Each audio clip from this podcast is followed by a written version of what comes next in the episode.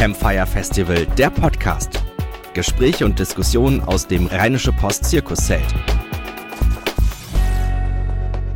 Es ist 14 Uhr auf die Minute. Es geht jetzt weiter mit einer Diskussion, die wir gerade schon äh, angekündigt haben und worauf ich mich auch wirklich sehr freue. Ähm, und schön, dass ihr weiter bei uns seid. Nochmal ein äh, kleiner Hinweis, sind auch gerade alle mit Plätzen versorgt, sehr gut. Äh, dann brauche ich die Plätze hier vorne gar nicht empfehlen und freue mich jetzt auf die Diskussion, die wir auf jeden Fall in den nächsten Minuten verfolgen können, ohne nochmal noch nicht den Hinweis vergessen zu haben. Unter campfire.rp-online.de gibt es auch nochmal die ganzen Diskussionen des Tages schön zum Nachlesen, zum Angucken angucken und vor allen Dingen auch nachhören, denn die Diskussion werden wir auch morgen als Podcast zur Verfügung stellen. Jetzt ist es aber Zeit, die Diskussion auch zu eröffnen. Am Steuer des Nachrichtentankers, was Chefredakteurin Tanit Koch über RTL und NTV erzählt. Und das ist ein interessantes Gespräch, welches von Eva Quadbeck, unserer ähm, äh, Leiterin des Parlamentsbüros in Berlin und seit dieser Woche auch stellvertretende Chefredakteurin der Rheinischen Post hier führen wird. Also bitteschön.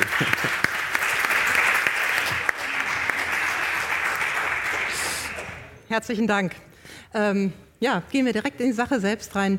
Äh, Tanit Koch, wenn heute etwas passieren würde, wie Sacré-Cœur brennt, was würde dann in der Nachrichtenzentrale bei NTV und RTL an Programmen und an äh, Manpower hochgefahren werden, so spontan? Abgesehen davon, dass wir den Talk wahrscheinlich nicht zu Ende führen könnten. Ähm, wir haben ja heute ohnehin eine Lage. Deswegen äh, werden wir, glaube ich, uns beide, sobald diese Diskussion äh, vorbei ist, in unsere diversen Redaktionen begeben. Ähm, ich glaube, bei, bei NTV und RTL würde das passieren, was auch beim letzten Mal passiert ist, vielleicht mit, mit einem Unterschied. Ähm, ich glaube, wir waren wenige Minuten und als, als erster deutscher Sender, nachdem äh, die Nachricht damals rausging von, von Sacré-Cœur auf Sendung, äh, hatten erst noch den CNN-Feed, haben dann einen eigenen Feed bekommen und haben festgestellt, dass sich in der Zeit, also in den Stunden, in denen wir berichtet haben, die, äh, die Zuschauerquote verfünffacht hat, weil das Interesse, ich glaube, jeder Mensch, der einmal in Paris als Tourist gewesen ist, war auch in Sacré-Cœur. Dementsprechend hoch war das Interesse. Und ähm, wir haben dann mit einigem Erstaunen festgestellt, dass weder in der ARD ähm, ein, ein Brennpunkt war, noch besonders schnell auf den öffentlich-rechtlichen äh, Nachrichtensendern ähm, reagiert wurde. Der Unterschied zu, äh, von damals zu heute ist, dass wir wahrscheinlich das Programm, das lineare Programm von RTL auch unterbrechen würden. Ähm, wir haben das neulich gemacht um 15 Uhr für die Pressekonferenz des äh, Innenministers Horst Seehofer zur Sicherheitslage in Deutschland. Und ähm, wir testen im Augenblick, und da ist Jörg Graf als, äh, als neuer Senderchef von RTL wirklich ein, ähm, ja, eine große Unterstützung für alle redaktionellen ähm, Teams innerhalb äh, der, der Mediengruppe, weil er bereit ist, Experimente einzugehen. Also ganz klar sagt, ähm, das ist jetzt nicht quotengetrieben, aber äh, überlegt einfach mal, wo wir einen Punkt setzen können. Es gibt, ähm, und das teile ich vollkommen, immer mehr Interesse, jedenfalls auf gar keinen Fall weniger Interesse an äh, an Aktualität und an Nachrichten und an guter Information. Und ähm, wir haben eben den Vorteil, dass wir so flexibel und spontan sind, auch mal um 15 Uhr zu sagen, jetzt gehen wir ins aktuelle Programm rein. Ähm, und, wie hat sich und das die haben wir Quote gemacht. dann verändert? Also das, war das war das, das, das, Phänomenale, wenn man ja. ähm, erst sogar gesagt bekommt, macht euch keinen Druck, macht einfach die beste Sendung, die ihr in der Lage seid zu machen. Aber wir wollen hier lernen, wir wollen, wir wollen Erfahrungswerte sammeln, wir wollen testen. Und dann funktioniert der Test. Wir hatten, glaube ich, fast 15 Prozent äh, mit einer, also RTL, ähm, Mainstream-Programm um 15 Uhr mit einer Pressekonferenz äh, plus Einordnung natürlich unserer, äh, unserer Hauptstadtkollegen dessen, was Horst Seehofer gesagt hat. 50 ähm, Prozent ist sehr, sehr gut. Und das macht dann natürlich umso mehr Spaß, wenn das Experimentieren sogar funktioniert. Und lag das jetzt speziell an Seehofer und so Thema innere Sicherheit, ähm, was besonders gut passt zum RTL-Publikum? Oder würdest du sagen, ähm, das Interesse auch beim RTL-Publikum an aktuellen Nachrichten und an O-Tönen, also an der direkten Berichterstattung, ist einfach vorhanden? Das RTL-Publikum als solches interessiert sich für all das, wofür sich die Menschen in diesem Land interessieren. Und da ist natürlich innere Sicherheit wichtig, insbesondere wenn es kurz zuvor, ähm, Sie haben es ja auch berichtet, äh, die schrecklichen Taten einmal dieser Machetenattacke äh, und ähm, äh, das, was man mit Schubsen eben nicht, nicht mehr bezeichnen kann, sondern der Mord an einem, an einem Kind, der aufs, aufs Gleisbett gestoßen wurde. Ähm, und Horst Seehofer hat äh, meines Erachtens zu Recht erkannt, dass, dass, dass einer, einer Art äh, Antwort bedarf aus der Politik und er hat auch richtigerweise ähm, das nicht beschränkt ähm, auf Kriminalität aus einem, einem Migrantenmilieu, äh, sodass man wieder so die, die, die AfD mehr von ähm, alle Ausländer kriminell mhm. unterstützt wurde, sondern hat es sehr breit äh, aufgestellt, was richtig war. Aber Frage nach dem Publikum, natürlich interessiert das die Menschen. Das RTL-Publikum ist sehr, sehr nah an den durchschnittlichen Menschen in diesem Land. Und ähm, was, was ich manchmal vermisse in, ähm, in überregionalen Medien, und worauf wir ähm, gerade bei RTL sehr versuchen zu achten, ist, dass wir nicht immer nur über die Menschen berichten, sondern für die Menschen berichten. Und ähm, gelegentlich ähm, habe ich den Eindruck, dass, wenn Sie sich mal angucken, wo die meisten Menschen in, in Deutschland leben, das ist zu 70 Prozent in der Fläche. Aber ich würde mal sagen, dass zu eher 90 Prozent die Journalisten nicht in der Fläche leben, sondern äh, im, im urbanen Milieu, also in, in Großstädten ab 500.000, äh, ab einer Million. Das ist bei der Rheinischen Post natürlich ganz anders als Regionalzeitung. Ja, ähm, aber ich sagte, ich sprach ja von den, von den überregionalen mhm. Titeln. Und man hat natürlich eine völlig andere Agenda, wenn man ähm, in, in Großstädten lebt. Ähm, und da ist, da ist dann der, der Mietdeckel und die, äh, die Wohnungsnot ein, ähm, ein sehr, sehr viel dominanteres Thema als zum Beispiel der Ärztemangel ähm, in der Fläche. Und wir müssen uns immer wieder äh, dessen bewusst sein, auch als überregionaler Sender. RTL hat, hat regionale Formate, aber eben sein überregionaler Sender, dass ähm, unsere Zuschauer, vor allem unsere Zuschauerinnen, es sind überwiegend weibliche Zuschauer in der Fläche sind, da wo die allermeisten Menschen in Deutschland leben. Und deshalb, ähm, um für sie zu berichten und nicht nur über sie, müssen wir uns dieser Themen annehmen. Ja. Mhm.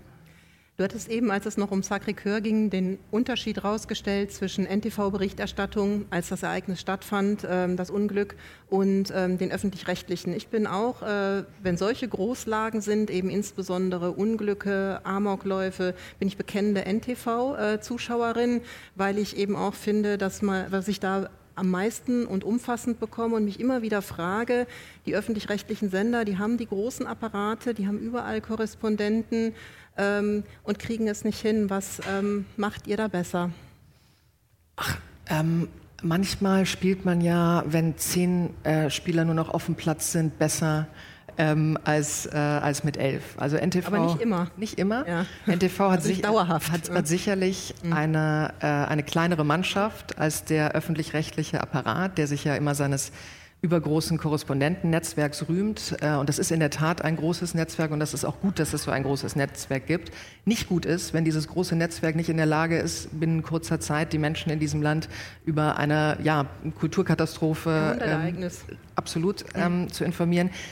Hinzu kommt bei uns, ähm, aber das ist eben oft so, das kennen wahrscheinlich die Zuschauer und Zuhörer auch, das Glück der Tüchtigen. Wir hatten binnen kürzester Zeit eine Kollegin, eine Moderatorin, die anrief und sagte, äh, meine Tante lebt in Paris mit Blick auf Notre Dame. Mhm. Und diese Tante hatte, war nicht nur zu Hause und konnte uns äh, als, als Phoner, also übers, übers Telefon, sozusagen ein, ein, ein Live-Kommentar dessen, was sie sah und auch die Fragen, die man sich eben als Anwohner stellt, wo bleibt die Feuerwehr, warum sehen wir hier keine, äh, keine ähm, eine Feuerwehrwagen, äh, aber sie hatte darüber hinaus noch den Riesenvorteil, dass sie ähm, als Studentin in Paris Fremdenführerin gewesen war und quasi jeden Stein ähm, von Notre Dame äh, einzeln beschreiben konnte. Und das war mit, äh, zusammen mit dem THW-Chef und einem, einem Dombaumeister äh, aus Köln, waren das einfach sehr, sehr gute Experten, die über Stunden hinweg, über so eine sehr lange Strecke, ähm, die Menschen informiert haben. Und ähm, ich weiß nicht, ob sie es rumgesprochen hat, aber zu, am selben Abend fand in in Hamburg äh, meines Erachtens das Intendantentreffen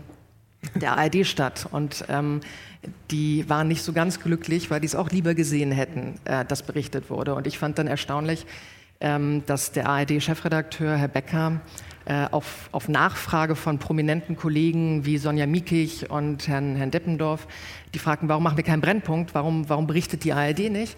Äh, dann twitterte jetzt mal, jetzt mal sachlich bleiben, Kollegen, also wir, quasi, wir prüfen erstmal und überspitzt formuliert gründen einen Arbeitskreis. Wenn Sacré-Cœur ähm, äh, brennt, dann muss man eine Nachricht nicht überprüfen. Ne? Wir sind schließlich nicht, Zitat, wir sind schließlich nicht Gaffer TV. Mhm. Und das ist für mich eine absolute Unart und zeigt diesen, diesen Dünkel, der leider auch innerhalb des, des Journalismus herrscht. Ähm, die Menschen, die bei uns geschaut haben, waren keine Gaffer, sondern ähm, ich kann auch nicht ausschließen, dass der eine oder andere dabei, dabei gewesen ist, der eine Kirche brennen sehen wollte. Ich glaube, dass die allergroße Mehrzahl der Menschen Interesse daran hatte ähm, und quasi Mitgefühl mit dieser Kathedrale, die die meisten von uns schon mal gesehen haben. So ging es mir. Ich habe ein Jahr in Paris gelebt. Und ähm, Menschen dafür zu diffamieren, dass sie sich informieren wollen, ist, äh, ist eine absolute Unart. Naja, und Gaffer ist ja wohl eher, wenn man auch, wenn Sie applaudieren wollen, gerne.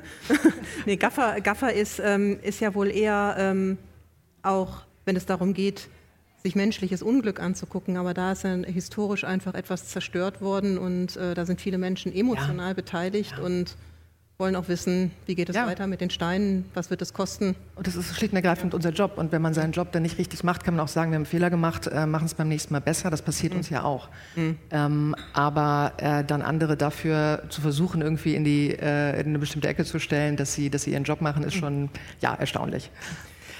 Wo, wo, ich NTV weniger wahrnehme, ist, wenn es um investigative, um exklusive Meldungen geht. Ähm, nicht nur, wer hat welches Zitat oder wer hat welches Papier, sondern wer hat auch vielleicht mal was ausgegraben. Ist das ähm, nicht so Ehrgeiz, äh, Ihr Ehrgeiz, oder sagen Sie einfach, das ist nicht unser Geschäft? Unser Geschäft ist äh, tatsächlich die Nachrichten abzubilden, ähm, die es gerade gibt.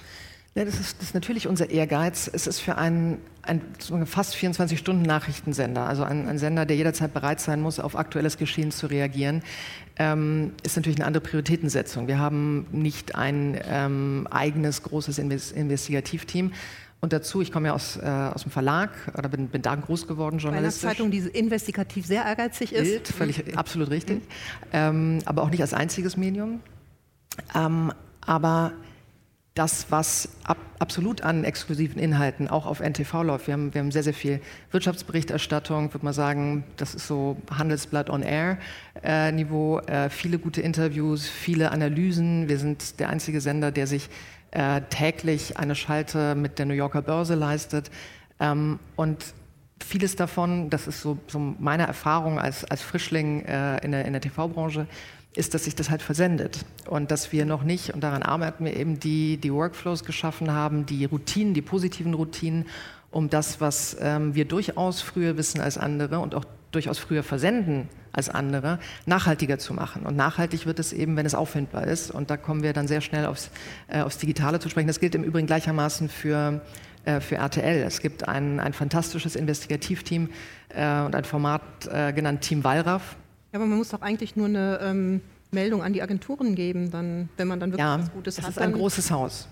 Das, dann geht es weiter. Es ist, na, es ist ein großes Haus und dann, und dann ist die Frage, wer, wer, gibt denn die Meldung an die Agenturen? Derjenige, derjenige der gerade äh, seine 1.30-Schalte macht, der, der CVD, der jederzeit, wie gesagt, bereit sein muss, das Programm mhm. umzuschmeißen, der Kollege, der das Laufband äh, bestückt. Mhm. Ähm, wie gesagt, an den Routinen, das, das noch was zu tun, mhm. ähm, aber an den Routinen arbeiten wir noch. Und lassen mich das nur noch äh, ergänzen zu, zu RTL wo ähm, ehrlicherweise das Gleiche gilt, auch wenn es, ähm, so mein Eindruck, weniger vermutet wird.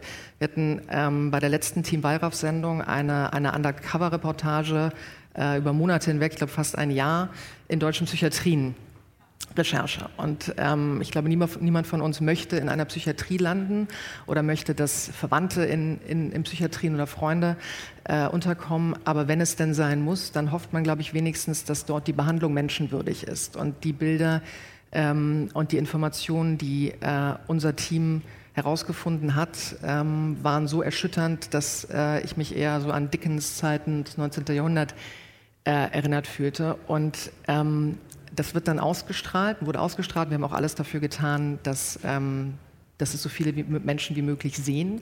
Aber hätte die Rheinische Post eine solche hochinvestigative Langzeitreportage gehabt, dann hätten sie davon wahrscheinlich mal mindestens eine Woche gelebt, berichtete die Rheinische Post. Jetzt sprechen die Leser, äh, das sagt ein Arzt, das, das sagt eine Schwester, jetzt reden also wir. Wir hatten mal eine sehr tüchtige Volontärin, die hat sich als äh, Altenpfleger-Praktikantin, ähm, ist sie in ein Altenheim ja. gegangen und hat dann eine ganze Seite davon gemacht. Aber wochenlang haben wir auch nicht davon gelebt. Glaub, also bei wochenlang dem, leben bei dem, wir eher von ähm, ähm, die Mutter aller Probleme, wenn, Herr Seehofer, wenn Herrn Seehofer ja. ähm, Dinge aus im Interview raus. Das war halt nicht eine Volontärin in einem, äh, in einem Altenheim, ohne das mhm. jetzt irgendwie schmälern zu wollen, sondern das waren viele, viele Kollegen ähm, in verschiedenen Kliniken, großen Klinikkonzernen, die auch mit, äh, mit aller Macht versuchen und mit allen, allen juristischen Möglichkeiten vorher versucht haben, die Berichterstattung zu verhindern, jetzt in Teilen Berichterstattung äh, verbieten lassen.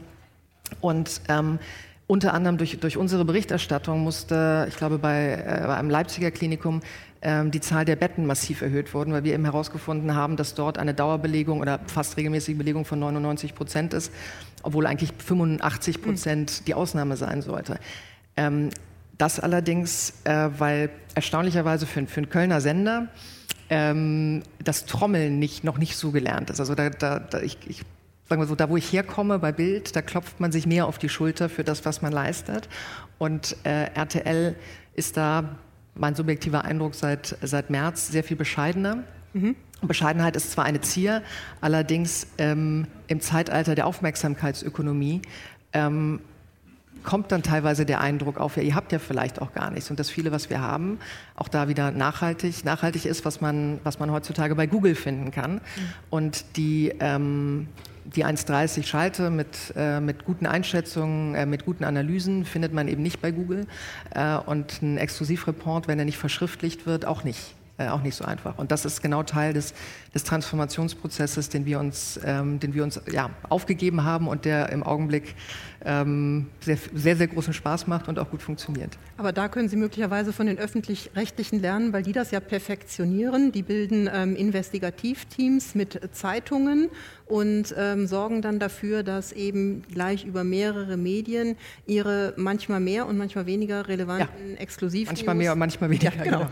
hochgekocht werden. Ja, ach, der Deutschlandfunk schafft das ja auch jeden Morgen. Da ist ein Interview am Morgen und dann wird irgendwie in der ganzen, wenn Sie es hören, in der ganzen Morgenstrecke nochmal wiederholt, was man eigentlich vorher schon in, also in, den, in den Nachrichten wiederholt, was an guten Zitaten, ähm, häufig guten Zitaten, manchmal auch so mittelguten Zitaten, ähm, dem Deutschlandfunk gegenüber gesagt wurde. Und äh, das kann man als irgendwie zu, zu, sehr Selbstlob begreifen, aber am Ende ist es auch ganz gutes Marketing. Und ähm, ich finde so die, die Dauer, die es, äh, die es braucht, um äh, berichtet, ähm, die äh, ist Recherche, der Rechercheverbund aus äh, NDR, WDR und Süddeutscher Zeitung. Das ist immer so lang, das könnte man vielleicht, vielleicht geben Sie sich irgendwann mal einen eigenen Namen. Ähm, ich kenne Kollegen und teile, äh, teile die Auffassung auch, ähm, die sich fragen, warum äh, eigentlich mit öffentlich-rechtlichen Geldern äh, ein, ein privates Medium wie die Süddeutsche mitgefördert wird, weil Herr Maskolo weiß nicht, ob die Süddeutsche sich ihn so alleine leisten könnte, aber äh, das Fass macht natürlich keine auf, weil wir am Ende ja auch alle davon profitieren, wenn was ausgebuddelt wird. Aber ich, ähm, ich bin, sagen wir, kein, äh, kein absoluter Freund von, von Verbünden, wenn es um privat und öffentlich-rechtlich. Ja, wenn es privat und öffentlich-rechtlich ist, weil es was, eine, äh, eine gewisse Verzerrung äh, tatsächlich des Wettbewerbs mit sich bringt. Ja. ja. Sie hatten eben schon das äh, Laufband erwähnt. Ja. Ähm, welche Checks muss eine Meldung durchlaufen, bevor sie da bei Ihnen äh, durch die rote Bande gejagt wird? Ähm, reicht DPA Checks oder? Im Sinne von, naja, DPA reicht meistens, mhm. aber auch DPA, ähm, so sehr ich äh, die, die, ich schätze es wirklich sehr, aber auch DPA hat manchmal die Eigenart, etwas zuzuspitzen und da sollte man besser nochmal hingucken. Also die Spinnen inzwischen, ja. Ja, also DPA reicht eigentlich schon, aber die, sagen wir, die, die, die erste Zeile von DPA oder die Überschrift von DPA ist ähm, sicherlich nicht, äh, wird sicherlich nicht einfach Copy and Paste rübergehoben. Ähm, und an bestimmten Stellen, wir hatten ähm, neulich einmal die Rheinische Postmeldung, dass Herr Spahn äh, Verteidigungsminister werden soll. Ähm, und da war ich abends, das war der Abend äh, Europas Europawahl oder eine Woche später bei der, nee, das war die, die von der Leyen-Wahl im Europaparlament, ähm, die Abstimmung. Und war abends an, mit an der Brücke und waren die CVDs und äh, der Nachrichtenchef und wir, ähm, wir diskutierten schon, naja, Spahn, hat er denn gedient? Möglicherweise macht es Sinn, ist es plausibel? Aber das ist nicht ins Laufband gewandert, weil mhm. wir ähm, dann erstmal die Recherchemaschine angeschmissen haben und lostelefoniert haben und einfach keine Bestätigung bekommen haben. Mhm. Bis dann DPA wiederum kam und sagte, äh, steht fest, es wird AKK. Und das hat es dann ins Laufband geschafft. Also es ist häufig mhm. Einzel, Einzelfall ähm, Entscheidung, insbesondere wenn es Medien vorab sind. Aber ähm, wir gucken schon und mittlerweile auch äh, mit Hilfe eines Verifizierungsteams, was wir das ist, ähm, ich muss sagen. Ein festes Regelwerk, also haben Sie da irgendwie so ein paar goldene Regeln, dass, äh, klar, Zwei-Quellen-Prinzip sowieso, wenn man was Eigenes hat, aber ähm, dass bestimmte mh, Hürden eingehalten werden müssen und die Sie eben auch davor bewahren, da was Falsches reinzustellen? Ja, äh, einmal die Hürden und zum anderen natürlich auch die Art der Formulierung. Also man kann auch in einem, in einem Laufband, in einem Ticker sehr deutlich machen, ähm, dass es sich um ein Fragezeichen Spekulation möglicherweise handelt. Wenn allerdings zu viele Fragen gleichzeitig dran sind, dann äh, Fragezeichen dran sind, dann schafft es das eben nicht, nicht, nicht ins Laufband, weil man auch immer da, damit rechnen muss, dass jemand kurz einschaltet, etwas sieht und dann wieder wegschaltet. Insofern ist da die Hürde sicherlich höher als ähm, ja, bei, einem, bei einem längeren Artikel, wo man einordnen kann, wo dann im ersten Absatz schon mal steht, Achtung, Achtung, äh, es ist noch ähm, äh, bitte nicht so heiß essen, wie es äh, gekocht wird. Da sind die, also fürs Laufband achten wir schon, schon sehr, sehr genau drauf. Ja. Mhm. Okay. Ich wollte noch einen äh, ja? Satz zum Verifizierungsteam sagen. Wir haben seit kurzem in der Nähe der, der sogenannten Brücke, wo eben ein Laufband-Kollege sitzt, wo äh, ein Wirtschafts-CVD sitzt, ein Sende-CVD, haben wir installiert unser sogenanntes Turbo-Team. Das ist eine, eine Neuerfindung von Kollegen, die sowohl äh, Webvideos, die äh, Rechte und Lizenzen klären können, die Teil eines Verifizierungsteams sind, ähm, die sehr schnelle Schreiber sind, ähm, sehr schnelle, äh, ja, sehr, sehr schnelle äh, Videos erstellen können und vor allem gute Rechercheure bei allem, was da kommt. Ähm, mhm. Das hilft uns, und das ist gar nicht mal auf NTV gemünzt, sondern auf, äh, auf die gesamte auf den gesamten RTL-NTV-Kosmos journalistisch, hilft uns enorm, noch schneller zu werden. Denn ähm, ich höre sehr häufig die Kritik, ja, Journalismus funktioniert ja heute gar nicht mehr ähm, und das ist auch alles, kann man auch gar nicht mehr trauen, weil es ist ja alles nur noch schnell, schnell und so. Und ähm, sage dann immer, und es ist mir auch wirklich wichtig, dass man ganz grundsätzlich überhaupt nichts dagegen spricht, schneller an Informationen zu kommen. Das ist gut. Davon leben nicht nur Nachrichtenagenturen, sondern ähm, man muss sich jetzt nicht irgendwie ins Humboldt-Zeitalter zurückversetzen, aber ähm, ich möchte eigentlich nicht noch auf ein Telegramm oder, oder Rauchzeichen warten, die dann mühselig übersetzt werden. Ähm, wenn, Sie, wenn Sie mit Kollegen sprechen, wie die früher mühselig Sachen durchgekabelt haben, Fotos aus dem Ausland mit so Maschinen eingelesen haben. Besitzer bestochen, um ans Besitzer, Ja, oder, oder mit, mit Nylonstrümpfen und Pralinen ähm, Telefonistinnen bestochen haben, im, auch noch zu, zu, zu Sowjetzeiten, äh, um da irgendwie einen schnelleren Slot zu bekommen da bin ich schon froh, dass das heute gar nicht mehr, also wir sind dadurch besser geworden. Nur bei aller Schnelligkeit, es muss halt stimmen. Ähm, also es entbindet uns nicht der Recherche und ähm, glücklicherweise ist es so, dass, dass äh, unsere, unsere Zuschauer, unsere User, ihre Leser, ihre User ähm, ja Dinge auch, sich Dinge auch merken. Also wenn die Push-Nachricht einmal nicht stimmt mhm. und man erzählt dann seinen Freunden, ah, hier Rheinische Post oder oh, RTL oder NTV pushen was, ich weiß mehr, ich habe es schneller bekommen als ihr dann sollte es schon stimmen. Dann brauchen Sie mindestens zehn richtige Push-Nachrichten, um die Kerbe wieder auszuwetzen. Ja, und ich würde sagen, bei der zweiten Push-Nachricht, die falsch ist in einem kurzen Zeitraum, wird dann der Push-Dienst abbestellt und man holt sich einen neuen. Und damit müssen wir eben rechnen. Und ähm, also Fehler kann man machen, aber nicht denselben zweimal. Apropos. Ähm das hat mir übrigens Sven Güßmann, der ja mal Chefredakteur der Rheinischen Post war, äh, als ich bei ihm volontiert habe, gesagt. Okay. Uns hat er auch sehr viel weitergegeben, was genutzt hat. Sie sagten gerade, dass Sie dann eben dieses Turbo-Team haben. Da würde mich interessieren, wie das zusammengesetzt ist. Ich habe die Erfahrung gemacht, dass es sehr gut ist, wenn Sie diese Treiber haben, so diese Leute, die vorangehen und sagen, hier, ich habe was Neues, und dann aber auch noch jemanden, der sagt, okay, das hatten wir vor zehn Jahren schon mal, das hatten wir vor 25 Jahren schon mal, und da ist Folgendes passiert. Also so ein Redaktionsgedächtnis eigentlich, das einen auch vor Fehler bewahren kann. Ja, nur äh, mittlerweile passieren eben auch so viele Dinge, die es vor 25 Jahren noch nicht gegeben hätte. Also ein, ein Titanic-Redakteur, der auf Twitter mal kurz seinen, seinen Namen ändert äh, mit blauem Häkchen und ähm, die, die Falschmeldung bewusst rausbläst. Ähm, CSU kündigt Koalitionsgemeinschaft ähm, mit der CDU auf, ähm, was es dummerweise dann doch zu Reuters unter anderem geschafft hat. Das ist immer tückisch, wenn, wenn eine Nachrichtenagentur etwas übernimmt, weil Nachrichtenagenturen ähm, das sogenannte Agenturprivileg haben. Man muss dann nicht noch nach einer zweiten Quelle suchen. Ähm, da hätte jetzt auch der, der, beste Journalist mit der längsten Erfahrung der Welt nicht helfen können, ähm, außer man guckt da nicht auf die Entstehung dessen, wie das passiert ist, sondern auf den Inhalt. Und ich erinnere mich, dass wir ähm, bei NTV damals, glaube ich, Heiner Bremer, ich war, war noch nicht bei, äh, bei NTV damals, aber dass, dass Heiner Bremer im Studio war und das sozusagen mitbekam und sagte, nee, können, können er sich nicht vorstellen. Also diese Einordnung, dass, dass man irgendwie, nee, nee, nochmal noch mal, äh, Füße stillhalten, das ist, ähm, da stimmt was nicht. Das ist schon, das sind Erfahrungswerte und ähm, die fließen natürlich auch in das Turbo-Team ein. Das ist ja eigentlich auch so die große Herausforderung, bei der eigenen Begeisterung über die eigene Geschwindigkeit so diese gesunde Skepsis zu äh, bewahren. Also wenn man selber halt äh, eine richtig gute Nachricht rangezogen hat, ist man immer äh, weniger ähm, in der Lage, ja, aber die eigene sehen, Nachricht. sehen, wenn da irgendwas faul dran ist. Eigens recherchierte mhm. Nachricht ist natürlich die allerbeste von allen. Mhm. Ähm, und dafür gibt es ja auch den, immer so den, den, den, positiven Konflikt Reporter und Redakteur, weil der Redakteur dann durchaus mal das hinterfragt, was der Reporter angeschleppt hat. Das nervt dann den Reporter, aber eigentlich ist es ein ganz gutes System aus Checks and Balances innerhalb einer Redaktion. Ja, und wo wir gesehen haben, wo das im ganz Großen nicht funktioniert hat, war halt beim Spiegel im Fall Relotius, wo der Reporter eben ähm, alle mit seiner, in seine Begeisterung hineinziehen konnte. Das ist, hat jetzt nichts zu tun mit schnellen Nachrichten, aber das ist das gleiche Prinzip, ähm, wo man eben diese Sicherheitsschranken einbauen muss.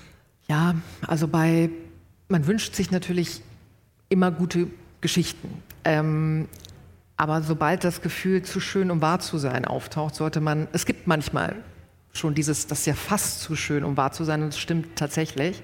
Äh, die skurrilsten Dinge, ähm, die, äh, die auf diesem Planeten passieren.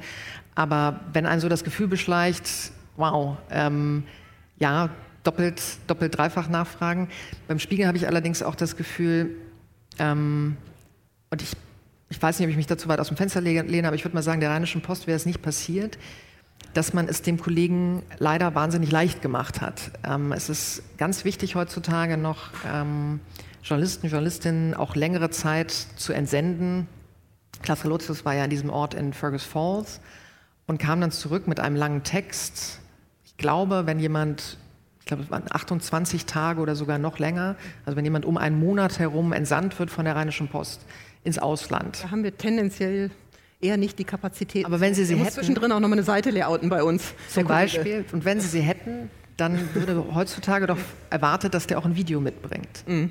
Ja, also, genau, klar, logisch. Und unsere Onliner also sich schon beschweren, wenn der 28 Tage weg ist und ohne Material zurückkommt. So, das Material, was ähm, Klaas Verlutzes zurückgebracht hat, das waren ein paar Fotos, aber ein Video ist natürlich immer noch ein bisschen was anderes als ein Foto. Und er brachte vor allem diese, diese Textstelle mit, ähm, neben dem Ortseingangsschild Fergus Falls, unübersehbar in den gefrorenen Boden gerammt, stand ein weiteres Schild, Mexicans keep out. Wenn ich das als Ressortleiterin gelesen hätte, hätte ich nicht gedacht, das hat er erfunden, sondern auch, wow. Wo ist das Bild dazu? Wo ist das Foto? Mhm. Und dann, wo ist das Video mit dem Bürgermeister oder einem Mexikaner neben diesem Schild, wo sie interviewt werden, wie fühlt sich das eigentlich so an? Mhm. Und das, das meine ich mit, es wurde ihm sehr leicht gemacht. Es wurde einem, einem Redakteur, und das zeigt, dass damals beim Spiegel, ich glaube, Sie sind im Begriff, das zu ändern, einfach noch dieses viktorianische Klassensystem herrschte. Also Heft, ganz oben und vor allem Gesellschaftsressort war an der Spitze, erste Klasse, alles darunter fiel dann schon mal ab und Holzklasse irgendwie digital. Wenn ein einfacher am Ende Heftredakteur bestimmen kann, welche Texte von ihm ins Englische übersetzt werden online und welche nicht, funktioniert das System nicht. Das ist, wäre überhaupt nicht sein, sein Job gewesen, zu sagen, nee, übersetzt den Text mal nicht ins Englische. Er hatte natürlich Sorge für, vor ähm, ja, leichterer Überprüfung dann durch diejenigen, über die er berichtet hat. Und, ähm,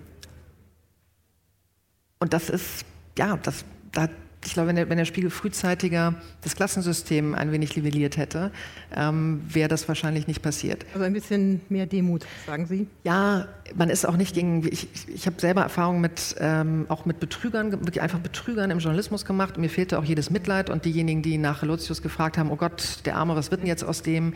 Das frage ich beim Enkeltrickbetrüger auch nicht, der, äh, der ältere Leute an der, äh, an der Wohnungstür um ihr Geld bringt. Der hat einfach betrogen. Und es gibt so, das, das ist eigentlich das Schlimmste gemacht, was man in, in unserem Job macht machen kann, nämlich bewusst erfunden und bewusst gelogen. Fehler passieren und es werden auch Unwahrheiten verbreitet, ähm, die, wenn es dann auffällt, einfach korrigiert werden müssen. Das ist, das ist auch Teil des Jobs und das ist auch das, das, woran wir uns messen lassen müssen. Aber der hat einfach ein journalistisches Sakrileg begangen und ähm, nochmal, man ist man ist schwer gefeit gegen, gegen Betrüger, die, die einem vorsätzlich übers Ohr hauen wollen, aber man kann es ihnen eben auch besonders leicht machen und es ist, ist eben leider leider leicht gemacht worden. Ja, und es war ja zum Schaden der ganzen Branche.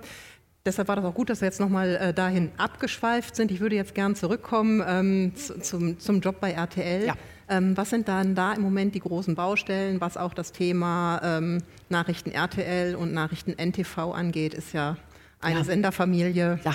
Wie, wie, werden da die Schätze gehoben, um effizient äh, zu sein und eben die knappe Mannschaft auf möglichst viele nach gute Nachrichten anzusetzen? Die Mannschaft ist überhaupt nicht, äh, die Mannschaft insgesamt ist überhaupt nicht knapp. Mhm. Ähm, und das ist das, woraus wir jetzt ähm, mehr schöpfen möchten und auch mehr ähm, mehr Wachstumsgeschichte schreiben möchten. Wir haben sehr viele kleine Mannschaften, einige mittelgroße und einige große Mannschaften, aber ähm, insgesamt verteilt sich sehr viel journalistische Kompetenz auf sehr viele unterschiedliche Redaktionen.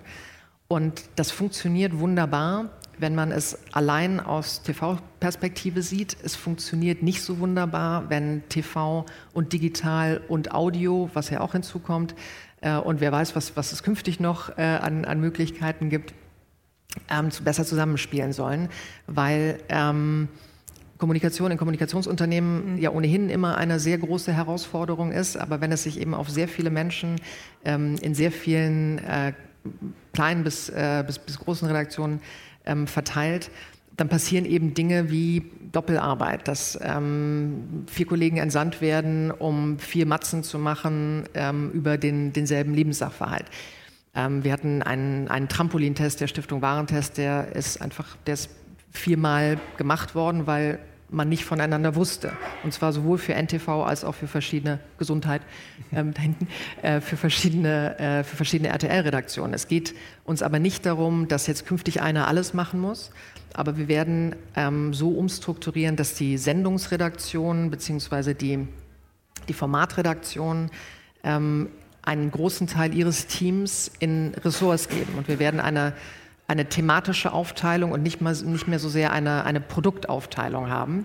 Das heißt, dass diejenigen, die für ja, lange, lange Zeit ähm, für Punkt 12 verantwortlich waren und innerhalb der Punkt 12 Redaktion Ratgeberthemen behandelt haben, Testthemen behandelt haben, dass sie künftig nicht mehr nur für Punkt 12 arbeiten, sondern aus einem Ratgeber-Test, wir nennen es Live-Ressort heraus, und das das testen wir bereits, also da hat die Pilotphase schon begonnen und das verläuft sehr, sehr erfreulich, erfreulich dass sie künftig für, für unterschiedlichste Formate arbeiten, aber ohne dass die, dass die Individualität der Beiträge verloren gehen soll. Und das ist mit die größte Herausforderung, weil natürlich jeder Redaktionsleiter sagt, aber Punkt 12 ist was anderes als das Nachtjournal. Und äh, NTV sagt, ja, die Nachtjournalbeiträge, die können wir eins zu eins übernehmen und die Zuschauerüberschneidung äh, ist so gering, dass es auch niemand merkt. Und warum sollte man gute Beiträge nicht einem breites möglichen Publikum zukommen lassen?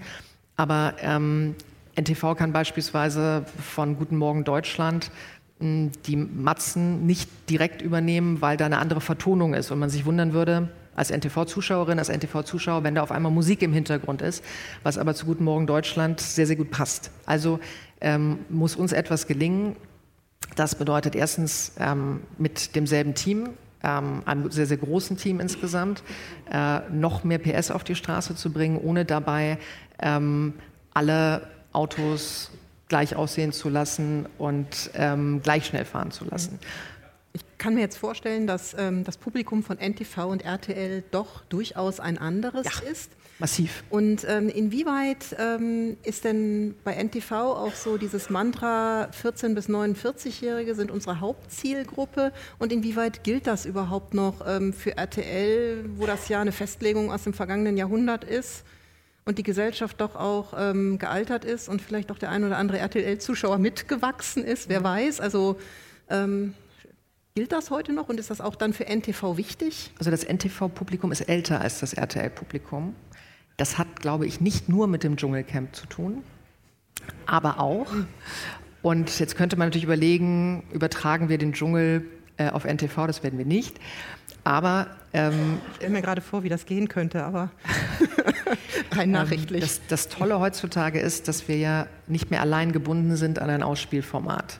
Ähm, ich habe manchmal den Eindruck, dass insbesondere Medienjournalisten so einfach so Untergangsfantasien haben und denen auch sehr gerne nachhängen.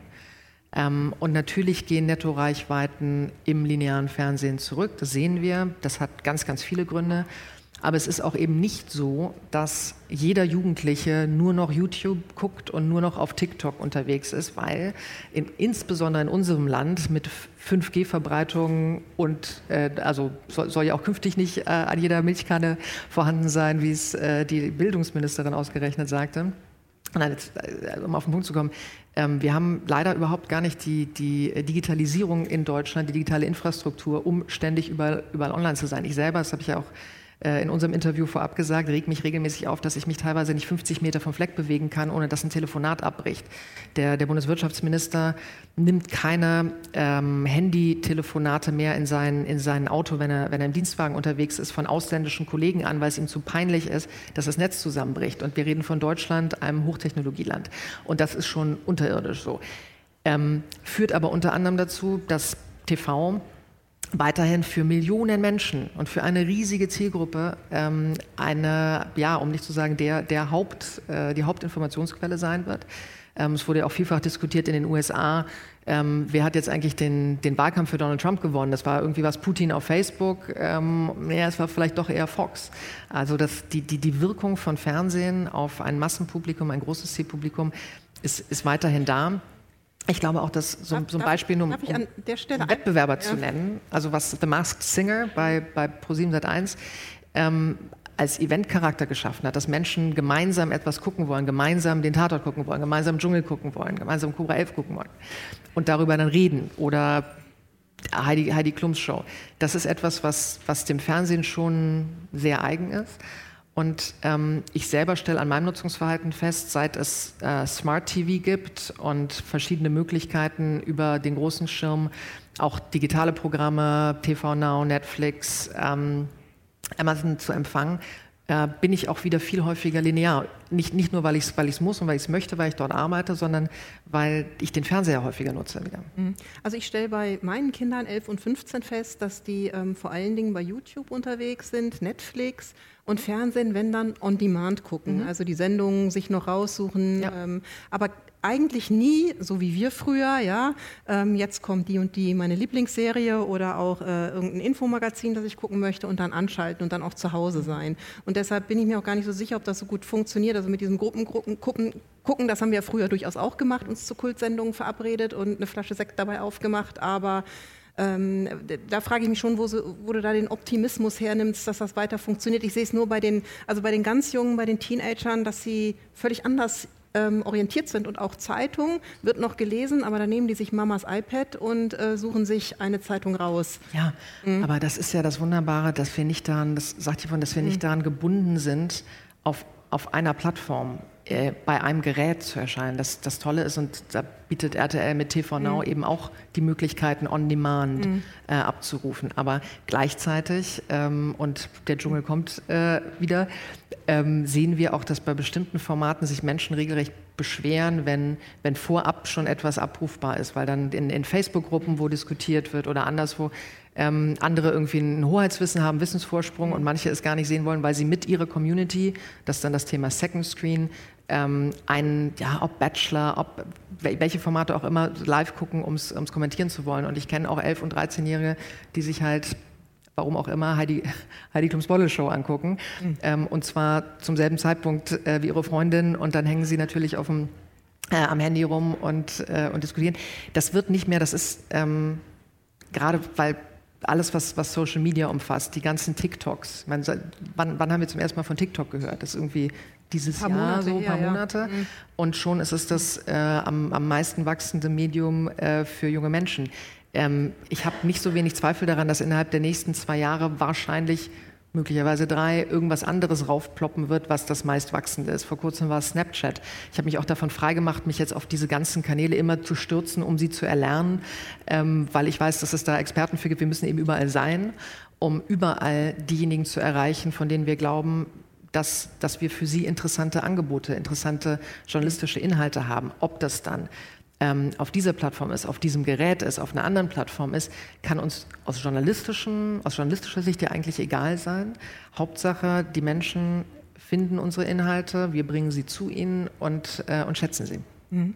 Ich würde gerne nochmal zurückkommen zu der Frage Alter. 14- bis 49-Jährige, ist das für RTL immer noch ähm, so der heilige, der heilige Raum der Zuschauer, der relevanten Gruppe, die man braucht, um auch die Werbung äh, loszuwerden und um sich auch ähm, einfach äh, dann entsprechend zu finanzieren? Der ist nicht heilig. Äh, es gibt jetzt auch schon viele 14 bis 59-jährige Ausweisungen. Aber der ist natürlich schon wichtig und das hat, das hat ja nicht RTL erfunden, sondern das hat die, ähm, die Werbeindustrie gewissermaßen, also 14 bis 49 hat RTL schon erfunden, glaube ich, mit, mit Helmut Thoma damals. Ja. Aber an sich rührt das auch aus ähm, dem Wunsch der, der Werbeindustrie, die Menschen auch wieder zu erreichen, die sich potenziell am meisten für ihre Inhalte interessieren. Und es gibt Studien, ich bin keine Werbeexpertin, aber glaube da mal ähm, den Experten, die sich, ähm, die sich damit intensiver befasst haben, äh, dass junge Menschen oder jüngere Menschen eher wechselbereit sind und offen für, äh, für neue Produkte. Ich weiß nicht, wie das bei Ihnen hier im, äh, im Raume ist. Äh, ich selber probiere jetzt auch nicht ständig was Neues aus und habe das wahrscheinlich vor, ja, vor zehn Jahren noch eher getan, aber ähm, das ist eben eine, das ist ein Kriterium, was auch gar nicht so schlecht ist, denn diejenigen, die, die älter sind, die hat man schon gewonnen. Und das ist ja, es spricht ja überhaupt nichts gegen sozusagen so die unternehmerische Perspektive, einfach diejenigen, die man, die man noch nicht erreicht, also die Jüngeren, die nachwachsen, äh, auch zu gewinnen. Was sind ähm, deine Erfahrungen mit äh, Nachrichtenkonsum von Jüngeren? Also welche Nachrichten brauchen die und ähm, in welcher Form haben die das gerne aufbereitet? Zunehmend kürzer. Hm? Ich bin mir nicht sicher, ob das was mit Alter zu tun hat oder mit Nutzungsgewohnheiten. Ich merke selber schon, dass ich zunehmend ungeduldig werde, wenn ich zu wenig Schnitte sehe. Also wenn, wenn, ähm, wenn Sie sich einen Tatort von vor 30 Jahren angucken, verglichen mit heute, dann sind da, sehen Sie viel, viel mehr, viel mhm. mehr Schnitte, wenn Sie, wenn Sie in Kinofilm gehen, gehen. Das ist, das ist schneller, als es früher ist. Das heißt nicht, dass man sich nicht noch tolle Lubitsch-Filme und Billy Wilder-Filme in Schwarz-Weiß angucken kann und die richtig genießt, Night Back. Aber ähm, auch was, was YouTube-Formate anbelangt, was, äh, was unsere eigenen Webvideos bei, bei NTV, bei RTL.de, die sind kürzer als eine Matz. Also die Vorstellung, dass man einen einer äh, 1,30 Matz oder eine, eine, eine, vierminütige, eher magazinige Matz 1 zu 1 äh, einfach äh, online stellt, dann haben wir Bewegtbild und dann gucken die das irgendwie, funktioniert so nicht. Ähm, Untertitelung ist ganz wichtig ähm, und was mir wiederum ein wichtiges Anliegen ist, ich aber einfach noch keine Lösung dafür habe, weil es, weil es nicht in unserer Hand liegt.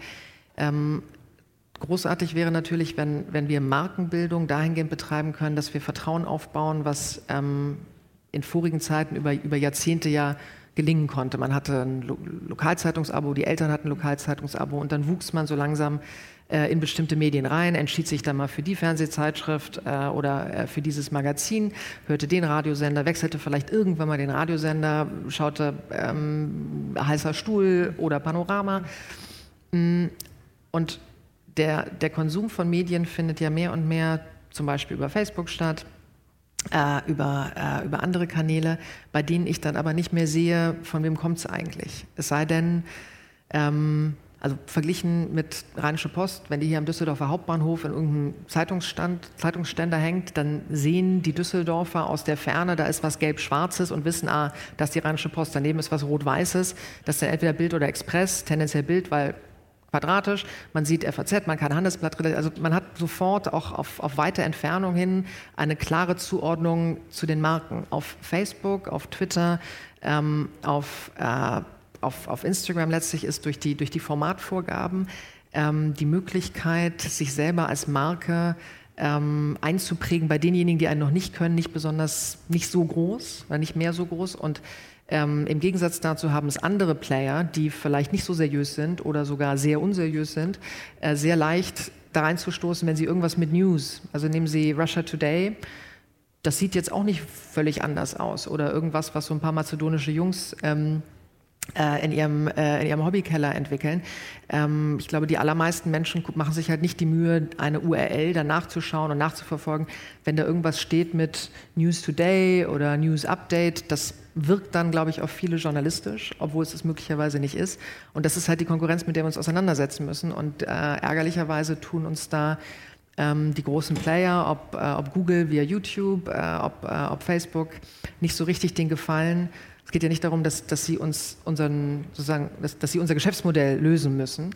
Aber ähm, sie tun uns auf gar keinen Fall den Gefallen, leichter auffindbar zu sein als ähm, unabhängige und seriöse Medien, äh, als diejenigen, die ähm, nicht so ganz seriös sind. Mhm. Aber das Interessante ist ja, dass ähm, trotzdem wir jetzt ähm, eine Nachrichtengeschichte im Internet von ungefähr 20 Jahren haben, doch bisher die Marken überlebt haben. Also wenn die Leute sich informieren wollen, dann klicken sie je nachdem, was sie wollen, auf Spiegel Online, auf Bild Online oder auf Rheinische Post Online und äh, rufen da ihre Nachrichten ab und sowas wie, ich habe ja gedacht, ich müsste mich irgendwann an Google oder an Telekom verkaufen als Nachrichtenjournalistin und äh, das ist ja zum Glück nicht passiert, sondern die Marken haben überlebt und Deshalb finde ich, die, ist, ist, die Chance doch ganz gut, dass ähm, dass sich das doch weiter in den Köpfen festsetzt. Ja, wenn sich mal die USA angucken und viele Dinge, die in den USA passieren, kommen ja mit einigen Jahren Verzögerung hierher. Da kommt dann der große Telefonanbieter AT&T und kauft Medien auf. Und am Ende ist es halt eine, eine große Holding. Und ich würde auch nicht unbedingt die These unterstützen, dass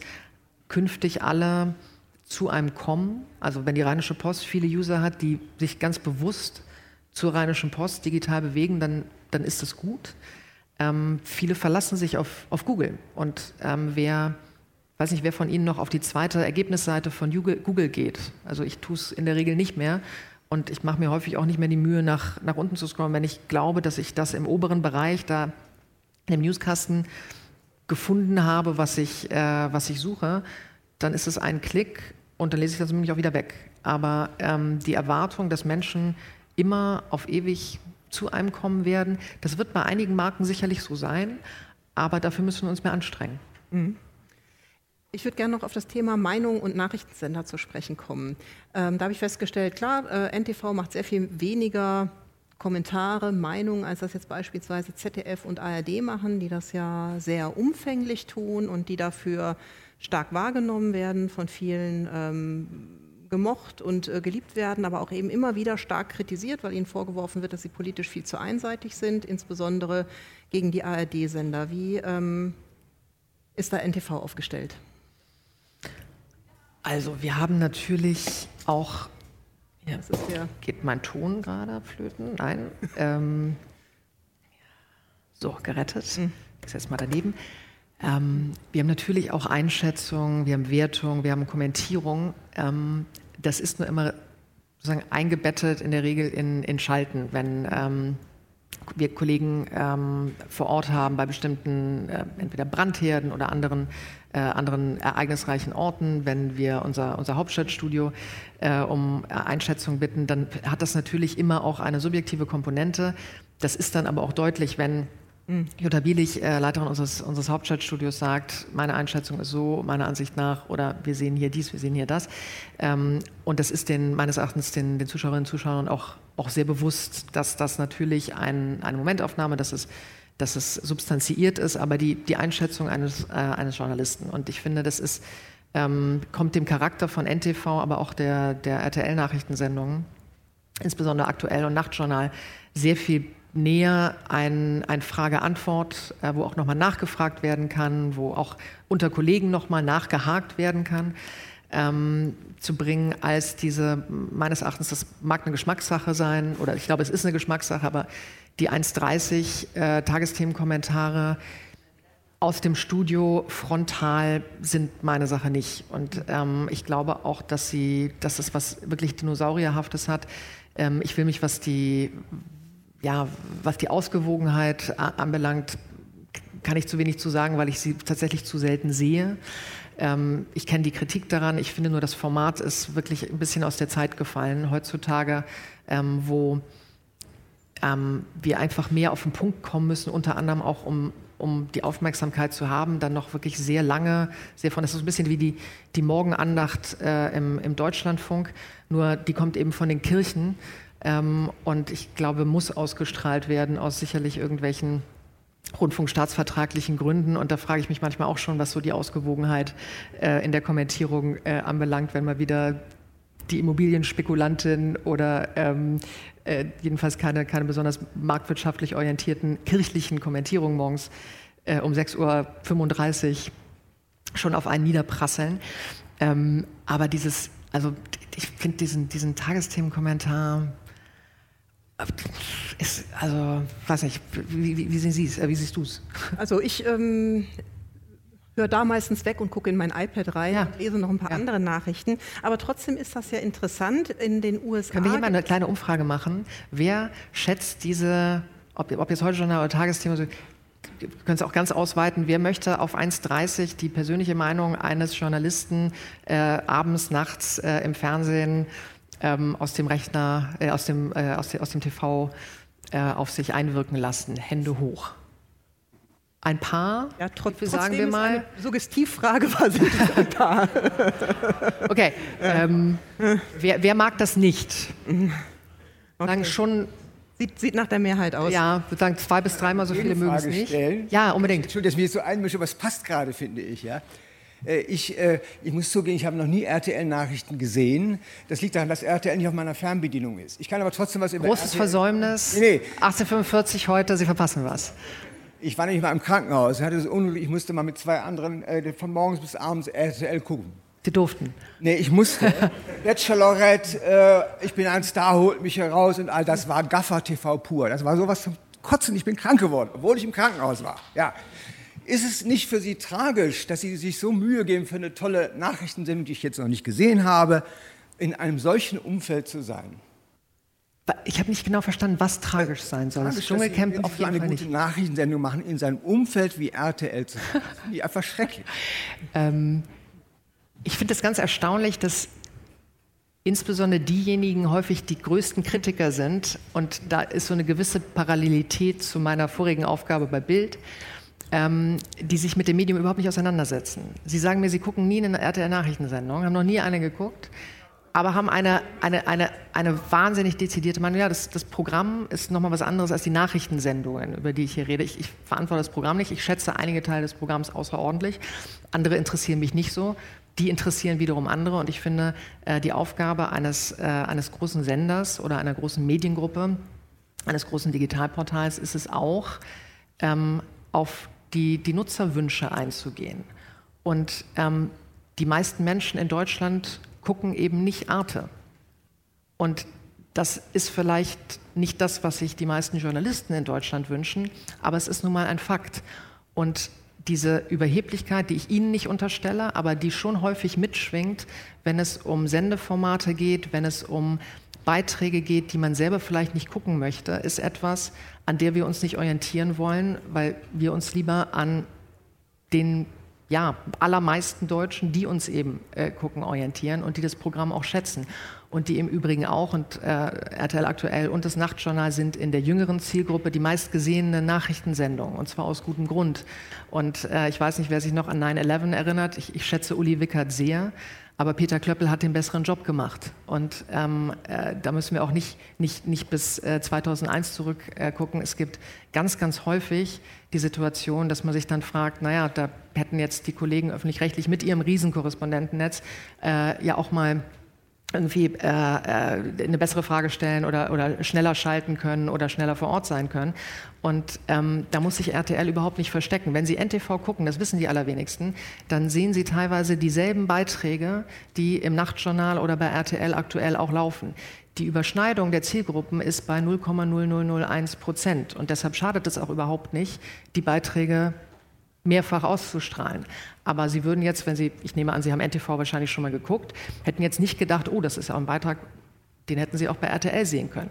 Und das aus häufig einem Nichtwissen heraus, anders ausgedrückt aus einer gewissen Arroganz, Ignoranz und Überheblichkeit heraus, das, was Millionen Menschen mit großer Freude jeden Tag gucken, immer so schlecht gemacht wird, stört mich persönlich und umso lieber arbeite ich ähm, bei, einer, bei einer solchen Mediengruppe, die sich sehr viel mehr daran orientiert, ähm, was, was Menschen wirklich interessiert und darüber hinaus aber auch noch, was sie interessieren sollte. Und das ist wiederum der Unterschied zwischen einem, einem Facebook und egal welchem Medium, egal welchem journalistischen Medium, ähm, weil wir uns eben keineswegs nur daran orientieren, was Leute sehen wollen oder klicken wollen, sondern auch das, was sie klicken sollen. Und glücklicherweise, das habe ich eben gesagt, äh, stellen wir fest, dass auch um 15 Uhr an einem ganz normalen Nachmittag die Pressekonferenz äh, des Bundesinnenministers 15 Prozent Marktanteil hat. Das ist eine ganze Menge. Äh, und auch das finden Sie bei RTL. Und ich glaube, wenn Sie es ein bisschen häufiger gucken würden, dann würden Sie vielleicht, und zwar nicht nur den einen Tag in der Klinik, ich kenne auch wenige Menschen, die den ganzen Tag einen Sender gucken. Aber ich habe persönlich während meines Studiums, habe ich in, in, Köln studiert, hatte nur ARD, ZDF und WDR in meinem Schlafzimmer in der WG.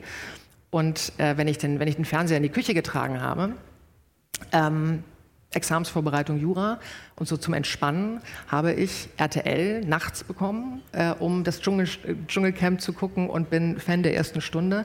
Und irgendwann war es dann auch Roger Willemsen, der dieses Format äh, in die Höhen der Süddeutschen Zeitung ins Feuilleton gehoben hat. Ähm, ich glaube, irgendwann kriegen wir auch noch mal einen Preis dafür, aber ich kann Ihnen auch da nur empfehlen, schauen Sie es mal an.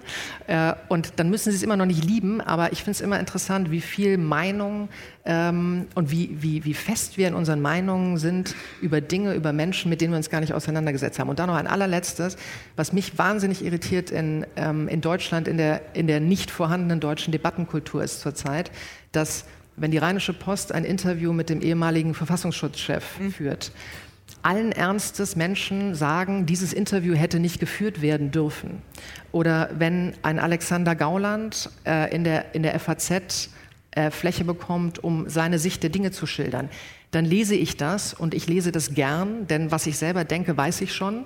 Also setze ich mich sehr gern damit auseinander, was andere Menschen denken, um dann eben noch besser zu wissen, warum ich auf einer völlig anderen Seite stehe. Aber dafür ähm, müssen wir, und das ist unser Job als, äh, als Medien, müssen wir den Menschen da draußen erstmal die Chance geben, sich damit auseinanderzusetzen. Und diese Kultur, in der dann gefordert wird, das darf gar nicht, der hätte den Raum nie bekommen dürfen, das Interview hätte nie, äh, nie geführt werden dürfen, das ist etwas, was die Informationsfreiheit in diesem Land einschränkt. Und ich, ich hoffe, äh, dass diejenigen, die so etwas fordern, nie die Oberhand bekommen werden. Garantiert nicht. Wir, wir gehen dann eher auf die Leser zu und äh, erklären ihnen, dass es eben einen Unterschied gibt zwischen unserer Meinung und natürlich ja. den Meinungen der ja. anderen, die wir darstellen. Und äh, wir stellen selbstverständlich alle Meinungen bei. Und da kannst du sicher sein, dabei werden wir auch bleiben. Ich würde noch einmal ganz kurz äh, zurückkommen wollen zu dem Thema äh, Meinung und Nachrichtensender. In den USA ist es ja so, dass die Nachrichtensender alle sehr stark meinungslastig sind, ja. insbesondere Fox, was du auch gerade schon. CNN im Übrigen, wir sehen immer nur CNN international, CNN USA ist ebenso tendenziös, nur eben auf der anderen Seite. Genau. Und auch also, einer, die uns wahrscheinlich besser gefällt. Frage, hätte ein Sender wie Fox in Deutschland eine Chance, auch vor dem Hintergrund, dass es ja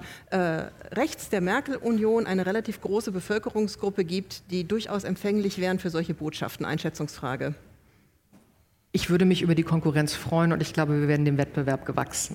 So, und jetzt ähm, sind wir auch schon am Ende.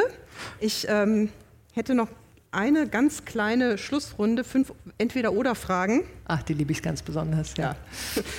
Am Sonntag aber als äh, ehemalige Bildkollegin, ja, ja. Ähm, weißt du, dass man... Kurz, kurz schreiben heißt nicht immer kurz reden auch. Beim Sonntagsfrühstück, Zeitung oder Fernsehen? Sowohl als auch. Äh, vor, ah. vor dem Einschlafen, Buch oder Smartphone? Smartphone. Mit Kindern, Computerspiele oder Mensch, ärgere dich nicht? Äh, Sandbogen bauen wie am Wochenende auf Ahrenshoop. Bei der Arbeit, Kaffee oder Clubmate? Tee mit Milch. Okay. Zum Entspannen, online oder offline? Also ich bin gelegentlich, es ist, Streamen ist, ist, ist eher online. Hm, ja, ist so, online, so, ja. Binge-Watching bestimmter Serien, da bin ich, glaube ich, ähm, ja, schuldig, schuldig im Sinne der Anklage. Online, ja. okay, alles klar, das war's. Herzlichen Dank, äh, Tanit Koch, für diesen wunderbaren Talk. Danke.